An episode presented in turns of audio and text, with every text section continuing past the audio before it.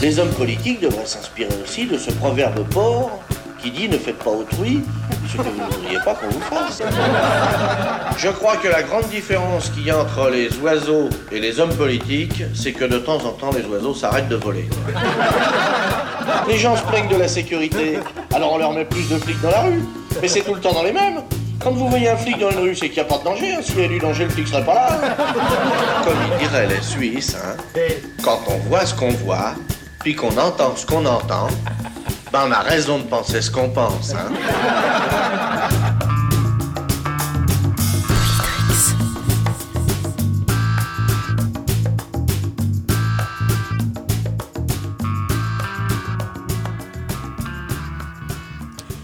Bonjour à toutes et à tous. Aujourd'hui, notre émission s'inscrit dans la thématique hebdomadaire, c'est-à-dire le féminisme. Clémentine abordera brièvement l'arrivée des femmes dans l'espace public. Nous vous proposerons ensuite une interview avec le collectif Georgette Centre, auteur de l'ouvrage Ni vu ni connu, un livre très pertinent qui œuvre pour la visibilisation des grandes femmes dans l'histoire.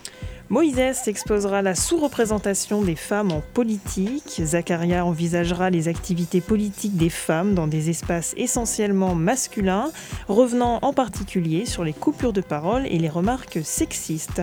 Enfin, Mélie nous parlera d'égalité contraceptive. Politrix décrypte la politique. On commence avec la chronique de Clémentine sur l'apparition des femmes dans l'espace public. Oui, ça fait 77 ans que les femmes ont le droit de vote. Euh, Michelin a inventé le pneu à lamelles avant qu'on donne le droit de vote aux femmes. Euh, René Lacoste et André Gillier ont inventé le polo avant qu'on donne le droit de vote aux femmes. On a inventé également le croque-monsieur avant de donner le droit de vote aux femmes. Mais alors j'ai une question. Pourquoi autant de temps pour voir émerger la figure féminine dans l'univers politique? Eh bien, pendant très longtemps, les femmes n'ont pas été considérées comme des sujets politiques. Elles n'étaient pas légitimes à s'exprimer en politique, elles étaient légitimes dans la sphère privée, dans le logis. Leur était attribuée la gestion de la famille, finalement une petite société.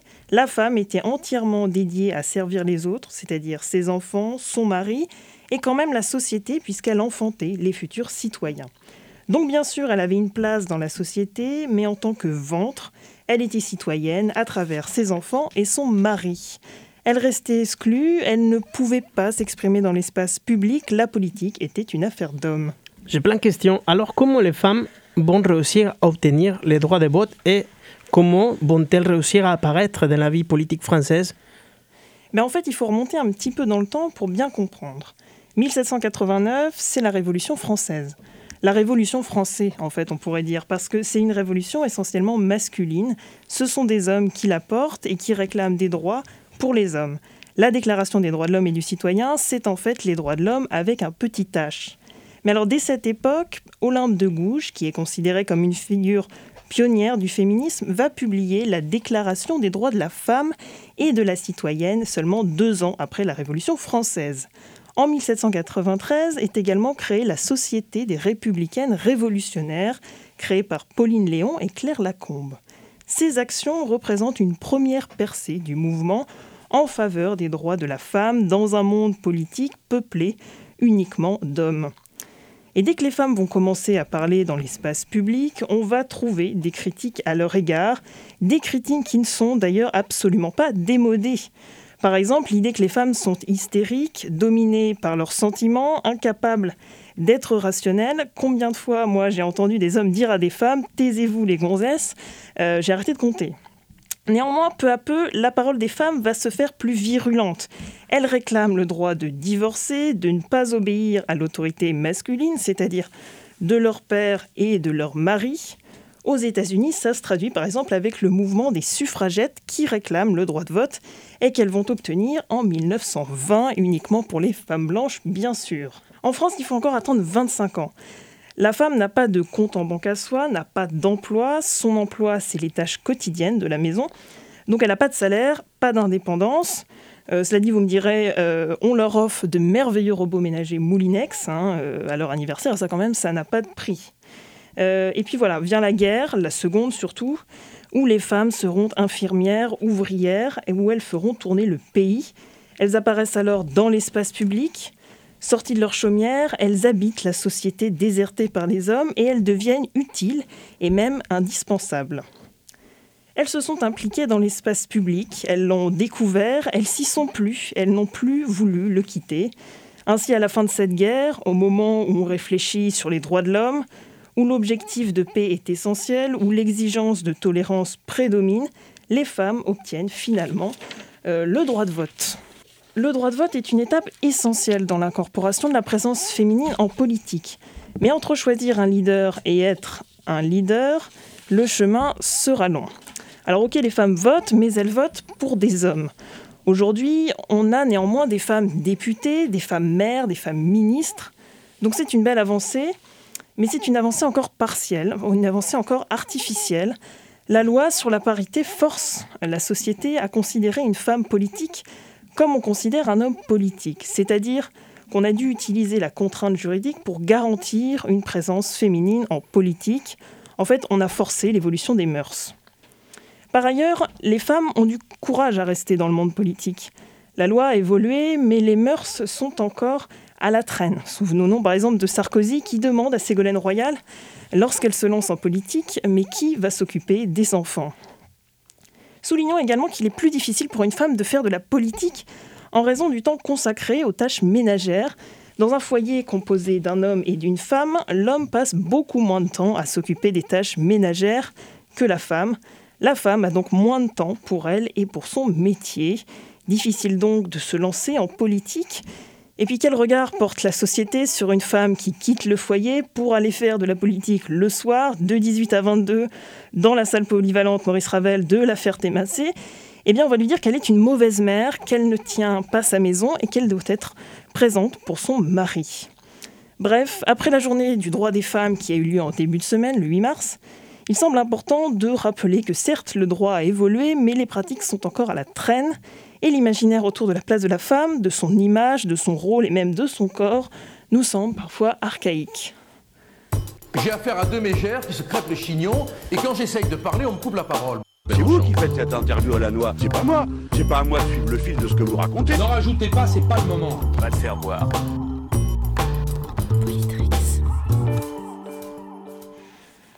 Le collectif Georgette Sand milite pour la visibilisation des femmes dans l'histoire afin qu'elles retrouvent la place qu'elles ont toujours méritée.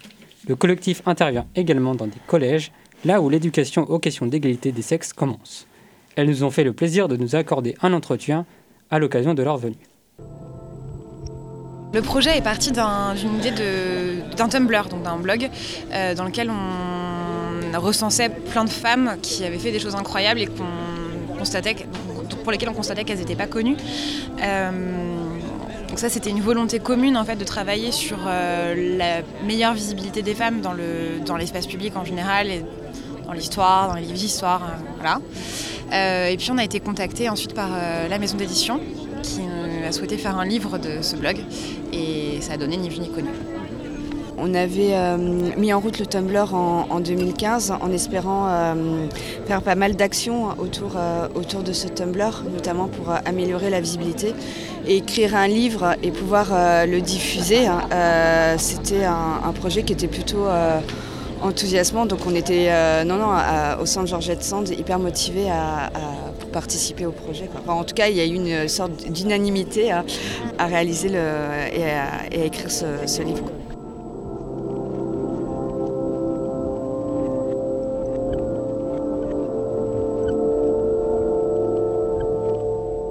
De remettre les femmes dans l'histoire, on arrête de les minimiser, de minimiser leur rôle. Et après, en fait, notre livre, il a des clés pour aujourd'hui. C'est si on arrête de se minimiser, de s'invisibiliser, euh, c'est un autre rôle de tous les jours. On doit euh, signer un travail, parler, euh, prendre la parole, faire dépasser la tête du rang.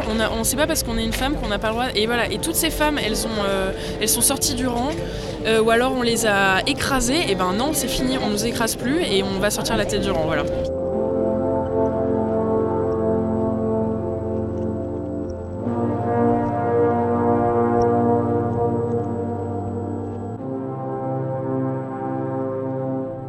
Il y a aussi une question d'exemple et de référence. C'est pour donner aussi euh, bah, aux élèves, euh, aux étudiantes, aux petites filles, des exemples de femmes qui ont réussi, qui ont pu faire des choses.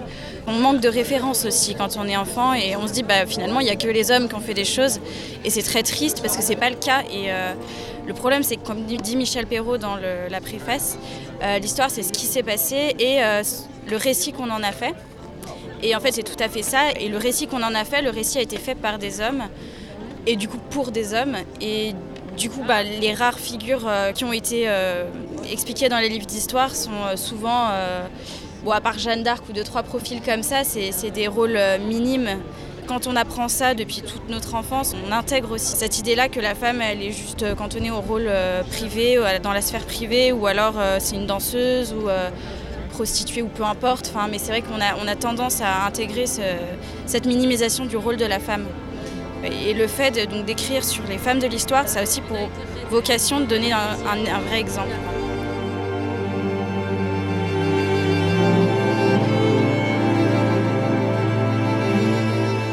Ni vu, ni connu.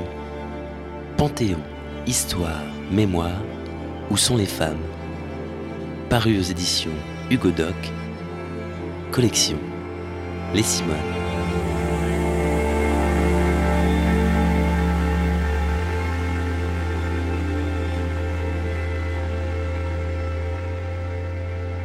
Alors d'abord le mécanisme majoritaire c'est pas vraiment d'un homme mais c'est l'auto-invisibilisation.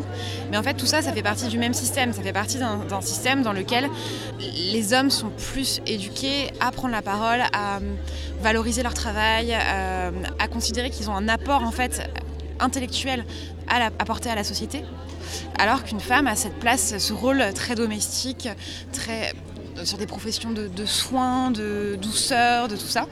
Du coup, oui, bien sûr, le fait que des hommes euh, s'approprient le travail d'une femme, c'est le symptôme de ce système-là Je pense que c'est structurel, hein. euh, c'est quelque chose qui est inculqué en fait, de façon qu'on pense naturelle. Hein. C'est-à-dire, comme disait euh, Elodie, on éduque euh, les garçons à prendre la parole, à prendre des décisions, à, être forts, à, dominer, entre guillemets. On éduque les petites filles à être sages, à, se taire, à écouter, à, surtout à être discrètes. Quoi. Enfin, entre autres choses. Et que du coup, tout ça fait qu'on a des comportements qui s'émanent, c'est-à-dire euh, l'un va dominer, l'autre va être dominé. Et au final, on ne se rend pas forcément compte qu'il y a un rapport de domination. Parallèlement à ça, il y a aussi, d'un côté, on donne des avantages à quelqu'un, et donc c'est beaucoup plus difficile de renoncer à ces avantages. Quand il y a un, rapport déséquilibré qui s'est créé, que ce soit entre les, hommes et les femmes, entre les riches et les pauvres, entre euh, des personnes racisées et d'autres personnes racisées, hein, il y a, pour euh, rétablir euh, l'équilibre, il faut qu'une partie, hein, ceux qui ont les privilèges, renoncent à, leurs privilèges, en tout cas une partie de leurs privilèges. Et ça, bah, c'est compliqué. Et une grande partie de ces personnes ne veulent pas renoncer à leurs privilèges.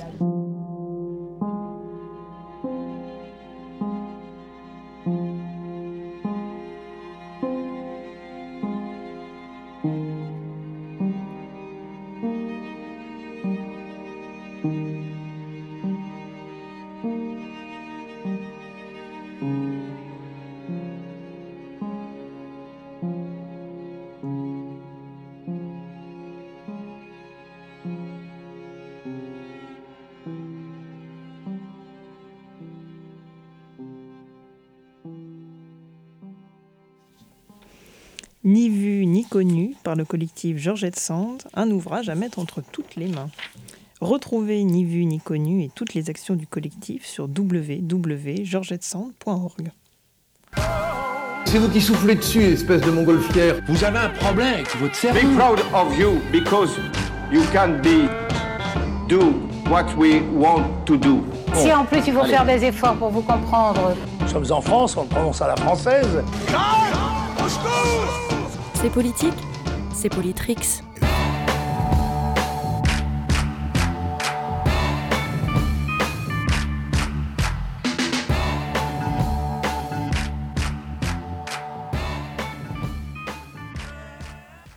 C'est maintenant Moïse qui va nous parler de la sous-représentation des femmes en politique. Merci pour l'introduction. Pour ma chronique de ce soir, j'ai décidé de vous parler de l'importance justement de la représentation des femmes en politique. J'ai cherché de l'inspiration et je l'ai trouvée dans une publication Instagram d'un professeur noir au Canada. Elle, expli- elle expliquait qu'avoir une correcte représentation de professeurs noirs dans les écoles était capital.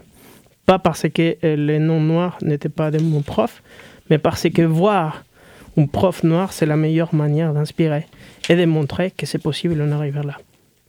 Ainsi, en utilisant une analogie comparative avec l'idée de cette prof, ce qui permettrait aux filles de rêver d'être président de la République, par exemple, et de voir une femme à la tête du gouvernement ou au moins de voir plus souvent des femmes dans des postes de grande responsabilité. Ok, à ce point, je dois dire que mon analogie est en fait très injuste, parce qu'en parlant des Noirs, on parle d'une minorité, qui d'ailleurs inclut aussi des femmes, enfin des femmes noires. Mais si on parle des femmes tout court, ce n'est pas de tous les cas. Au contraire, elles sont la majorité. Et oui, chers auditeurs, selon l'INSEE, en janvier 2019, 51,5% parmi 66,9 millions de Français étaient des femmes, Mayotte inclus. Malgré ça, euh, la représentation des femmes reste minoritaire dans les milieux politiques. Le Sénat, par exemple, en 2017, n'avait que 31,6% de femmes à l'Assemblée nat- nationale. Euh, 30 le Sénat, 31,6% de femmes et l'Assemblée nationale, 38,7% des députés. Tiens d'ailleurs, donné intéressant, en 2018, à la radio en France, la part des femmes dans le programme était de seulement 37%. En Europe, c'est pas trop différent. Les chambres basses et les chambres uniques des pays de, l'Union européenne sont composées en moyenne de 27,2% de femmes, allant de 9,4% pour l'Hongrie, c'est pas bien, à 43,6% pour la Suède. La France occupait à l'époque euh, le poste numéro 3, j'ai dit à l'époque parce qu'on avait encore les Britanniques qui, nous ont dit goodbye. Euh, concernant le Parlement européen, euh, il fut composé en moyenne de 36% de femmes, allant de, euh, allant de 17,7% pour les représentants de Luxembourg jusqu'à 61%, euh, 61,6% pour les représentants de Finlande.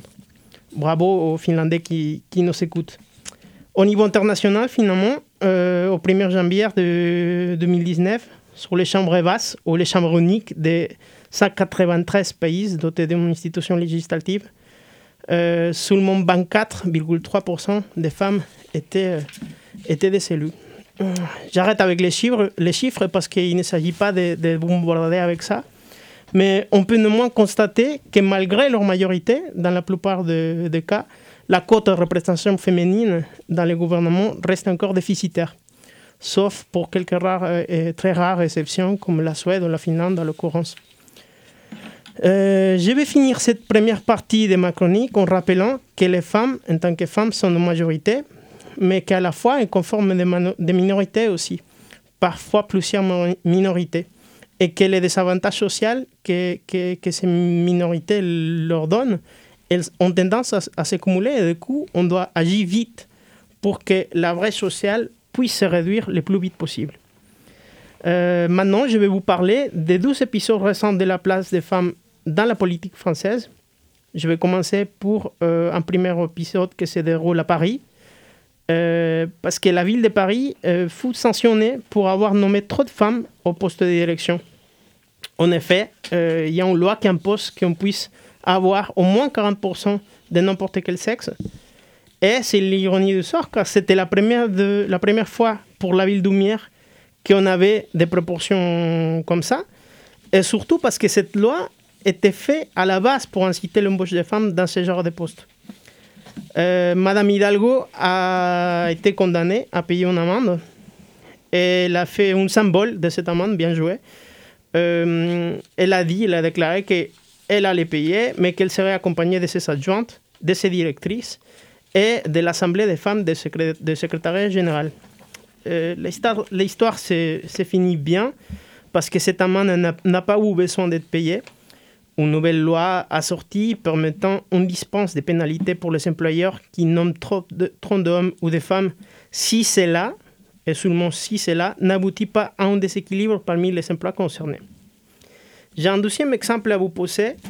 Euh, un épisode récent euh, dont on va écouter un extrait d'une interview, un audio, euh, sur les ondes de, RTL, une interview qui a été faite à la ministre déléguée chargée d'égalité Elisabeth Moreno. Euh, on va l'écouter. Dans le cabinet le plus proche, est-ce qu'il ne doit pas y avoir, Elisabeth Moreno, une exemplarité des politiques? Vous savez combien il y a de femmes dans le cabinet le plus proche d'Emmanuel Macron sur 13 membres de Pas son assez. cabinet direct? Vous savez combien? Pas assez. Mais dites-nous combien Il n'y en a pas.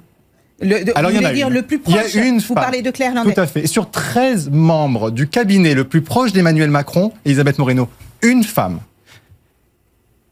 Bah oui. Si on prêche quelque chose d'aussi important, il faut donner l'exemple. Et nous en avons discuté. Vous savez, les femmes, moi je crois fondamentalement que euh, si on veut changer euh, cette question de l'égalité entre les femmes et les hommes dans notre pays, il faut donner l'exemple dans toutes les sphères. Donc, est-ce que de vous la avez dit au président de la Ah, République Je lui ai dit, Monsieur le Président, vous ne donnez pas l'exemple. Et qu'est-ce qu'il vous a répondu? Je peux garder ça pour moi. Oui, Mais vous mais- savez, C'est sa grande cause. C'est la grande cause. C'est sa grande a. cause. Ouais. Ce que je peux vous dire, est-ce que vous avez vu, au-delà de Val- Valérie Giscard d'Estaing, est-ce que vous avez vu un président sous la Ve République qui se soit saisi de cette question de l'égalité euh, entre les femmes et les hommes avec autant de force et de vigueur qu'Emmanuel Macron? Dites-le moi. Je vous écoute.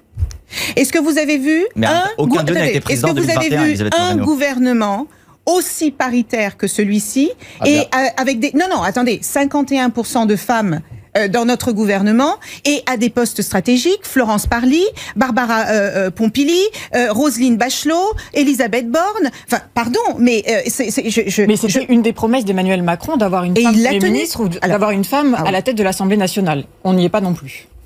oui. Je vous laisse poser la question à Emmanuel Macron. On vous pose la question, Monsieur Macron. Voilà, comme on disait au début, une grande partie du problème est l'exemple. Euh, sur le cabinet proche du président de la République, composé de 13 personnes, il y a seulement une femme. Puis, malgré les promesses d'une femme Premier ministre ou à la tête de l'Assemblée, on l'a pas non plus. C'est pas bien, Monsieur Macron. Si on promet, on le fait. Pour finir avec ces chroniques, je veux préciser, cher auditeur, que je ne suis pas en train de vous dire, c'est mon avis et ça concerne qu'à moi, euh, que vous devrez voter Marine Le Pen dans les prochaines présidentielles. Loin de là. Je rêve simplement d'un monde où nous serons dirigés pour les meilleurs. Et un monde où la sélection ne se pas sur le sexe, pas pour l'orientation sexuelle, pas pour euh, l'origine, mais seulement pour les compétences de chacun. Bonjour Manuel, euh, salut Manu. Euh, Salut. je vais te dire Manu, euh, je sais pas si, enfin si tu trouves ça euh, normal ou pas, mais moi je pense que la claque en fait on est 66 millions à vouloir te la mettre. Enfin c'était juste trop bon sans déconner quoi. Il a été parfait le bonhomme quoi.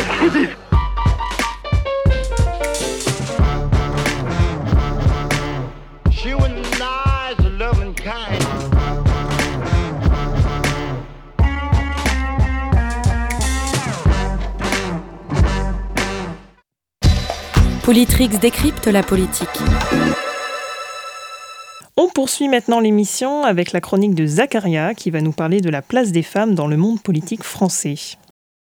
Et oui, aujourd'hui on parle des femmes et de politique. Alors, Emmanuel Macron, Jean Castex, Édouard Philippe, Richard Ferrand, François Hollande, Manuel Valls, Gérard Collomb. Les postes politiques sont souvent tenus par des hommes. Le monde politique français, des salles des conseils municipaux à l'Assemblée nationale, à l'image de la société un univers sexiste où il est dur d'être une femme et d'y trouver une place. Par quoi commencer? L'évidence peut-être, mais dans une démocratie, ne pas avoir un pan de la population qui arrive à accéder aux postes politiques à haute responsabilité peut être un certain problème. C'est bête à rappeler, mais on n'a toujours pas eu de femme présidente à la tête de la France sous la, à la, tête de la, France sous la Ve République. Il n'y a aussi qu'une seule première ministre. C'était Édith Cresson de mai 91 à avril 92 pendant la présidence de Mitterrand. Même si la part du nombre de femmes a progressé depuis des années dans l'effectif des responsables politiques, notamment à l'Assemblée nationale, où le nombre de femmes était de 9 en 58 et était en 2017 de 224 sur 577 députés, il reste cependant pour certains, pour certaines fonctions bien en dessous de ce qui pourrait faire penser à une représentation équitable des hommes et des femmes. C'est le cas des maires où les femmes ne représentent que 20% des élus. Sur la, question de la représentation des femmes en politique, on peut observer que certains partis semblent préférer payer des amendes dues à l'obligation pour un parti de présenter des listes où il y a la parité que de présenter plus de femmes dans leur liste. Pour que vous vous fassiez une idée, pour les élections législatives de 2017, le parti Les Républicains a perdu 1,78 million d'euros pour le manque de parité et le parti ayant le plus payé. On retrouve aussi la France Insoumise qui s'est permis de perdre environ 252 000 euros ou encore le parti animaliste qui a dû payer dans les 37 330 euros. Mais même après avoir eu accès à un poste dans le monde de la politique, les femmes sont souvent, si ce n'est quasi systématiquement, exposées au sexisme de la classe politique qui les entoure, qui cherche à leur faire comprendre que la politique est un monde fait par et pour les hommes. Par exemple, on retrouve de nombreux exemples de remarques sexistes qui concernent les tenues portées par les femmes politiques. C'est le cas de Cécile Duflot qui, en 2012, alors qu'elle était ministre de l'égalité des territoires et du logement, a été huée par des députés à cause de la robe qu'elle portait. Mais être une femme en politique, c'est aussi subir des remarques sexistes, ne pas voir ses prises de parole respectées autant que ses homologues masculins. Ainsi, début février, c'est la députée de la France insoumise Mathilde Panot qui a été victime d'insultes sexistes, notamment par le député vendéen Pierre Héniré, qui l'avait qualifiée de poissonnière. En 2017, alors que la députée Alice Toureau s'exprimait, certains députés se sont mis à imiter des bruits de chèvres. En 2013, c'est aussi la députée écologiste Véronique Massonneau qui s'est retrouvée de multiples fois coupée dans son discours par un de ses collègues imitant des bruits de poules. Le sexisme dans le monde politique français aurait aussi pu nous emmener sur le refus en décembre dernier du bureau de l'Assemblée nationale de lever l'immunité parlementaire du député Benoît Simian qui est accusé de harcèlement moral par son épouse, ou bien la présence de Gérald Darmanin au poste de ministre de l'Intérieur, lui qui est visé par des plaintes de harcèlement sexuel, de viol et d'abus de confiance. Le sexisme dans le monde politique français est toujours présent et malgré des lois qui favorisent l'accès par les femmes à des postes politiques, il ne reste pas moins qu'elles restent exclues des postes à haute responsabilité et qu'elles doivent faire face chaque jour à un environnement sexiste. Mais je ne suis absolument pas le premier à en parler, alors pour celles et ceux que ça intéresse, deux exemples de livres écrits par des femmes sur le sujet. Tout d'abord, le livre Retourne à la maison, Les femmes politiques face au sexisme ordinaire de Charlotte Trottmann, ou encore le livre Violence sexiste et sexuelle en politique d'Esther Benbessa. Oh, faites-moi feuille de rose, prenez en pitié mon aveu. C'est une langue que je veux, c'est mon cul que je vous propose. Le cul des vaches euh, est aujourd'hui à la disposition de tous. Il vaut mieux que ce soit large. Parce que quand c'est large, c'est mieux. C'est Politrix. Politrix, l'émission qui donne la trique à la politique.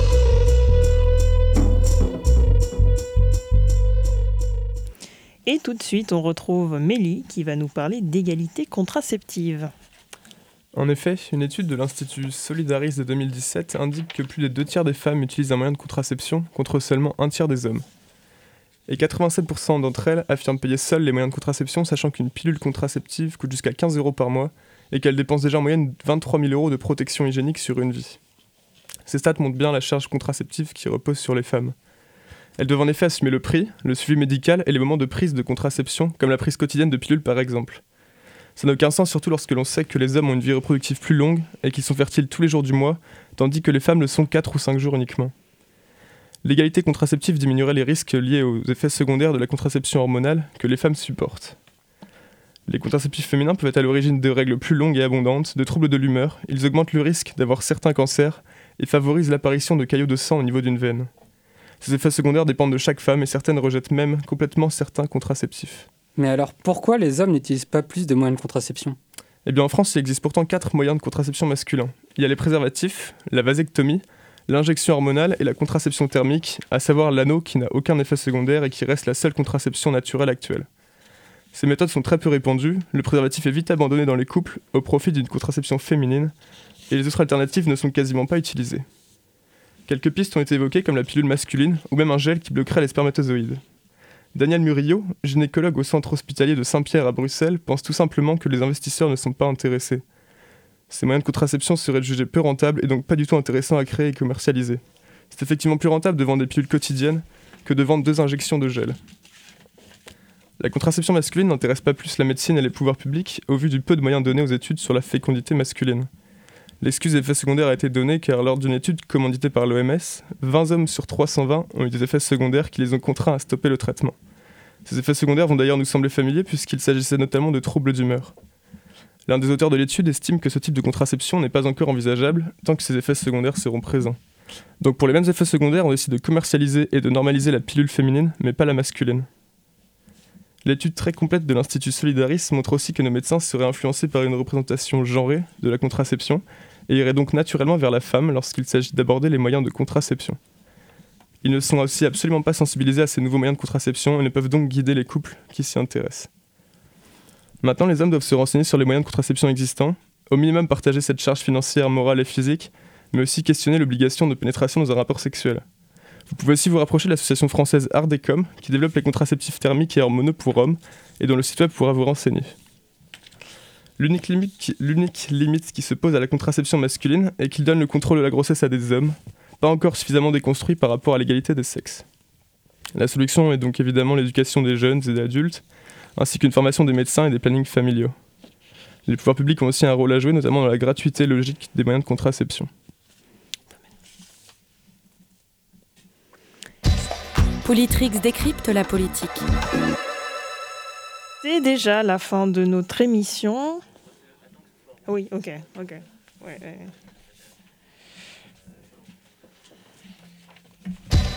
Politrix décrypte la politique. C'est déjà la fin de notre émission. N'oubliez pas que euh, la journée de la femme, c'est le 8 mars, mais le droit des femmes se défend tous les jours, toute l'année. Par ailleurs, si vous êtes à proximité de l'université de Rennes 1, c'est en, moment, ce moment la semaine contre le sexisme et le journal de la fac, La Respublica, sort demain son numéro spécial euh, féminisme. Euh, Donc n'hésitez pas à aller le chercher si ça vous intéresse. Si vous voulez approfondir ce sujet, on vous laisse découvrir gentiment l'émission Le Retour de Vénus sur les ondes de Radio Syllab tous les jeudis à 13h et en rediffusion sur le site de la radio. Et sinon, nous on se retrouve dans deux semaines pour une nouvelle émission. A très vite Politrix décrypte la politique.